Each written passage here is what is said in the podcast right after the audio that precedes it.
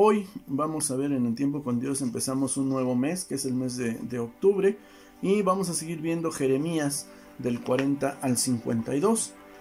En esta ocasión nos toca la cápsula del ministerio antes que el bienestar. Palabra de Jehová que vino a Jeremías después de, de Nabuzaradán, capitán de la guardia, lo envió desde Ramá cuando lo encontró atado con cadenas entre todos los cautivos de Jerusalén y de Judá que iban deportados a Babilonia.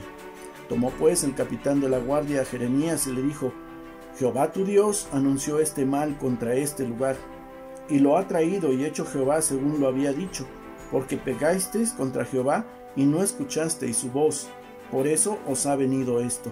Y ahora que yo te he soltado, hoy de las cadenas que tenías en tus manos, si te pareciere bien venir conmigo a Babilonia, ven, y yo velaré por ti.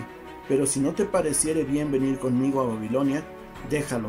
Mira, toda la tierra está delante de ti, Ve a donde mejor y más cómodo te parezca ir. Si prefieres quedarte, vuelve a Gedalías, hijo de Aicán, hijo de Safán, al cual el rey de Babilonia ha puesto sobre todas las ciudades de Judá y vive con él en medio del pueblo. O ve a donde te parezca más cómodo ir. Y le dio al capitán de la guardia provisiones y un presente, y le despidió.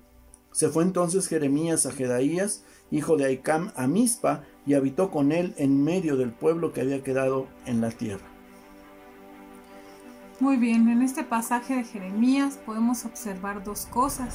La primera es que la palabra de Dios siempre se va a cumplir. Y la segunda es que Dios nos da la oportunidad de que escojamos entre hacer lo bueno, obedecerlo o no.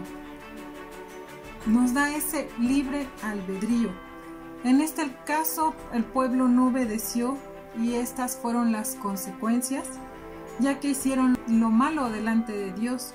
Por eso, escojan a quien servir. La palabra dice, pero yo en mi casa serviremos a Jehová. Y algo que también nos menciona el Salmo 27:13. Hubiera yo desmayado si no creyese que veré la bondad de Dios en la tierra de los vivientes. Yo creo que mi Dios es bueno, pero tengo que obedecer su palabra. Tengo que hacer las cosas conforme a lo que está establecido.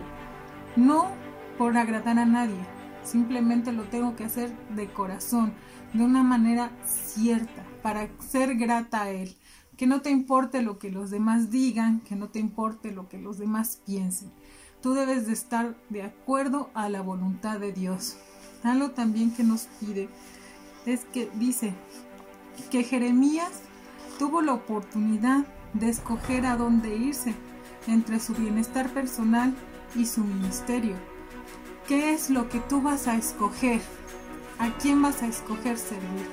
Por eso la palabra nos menciona, ¿a quién vas a servir?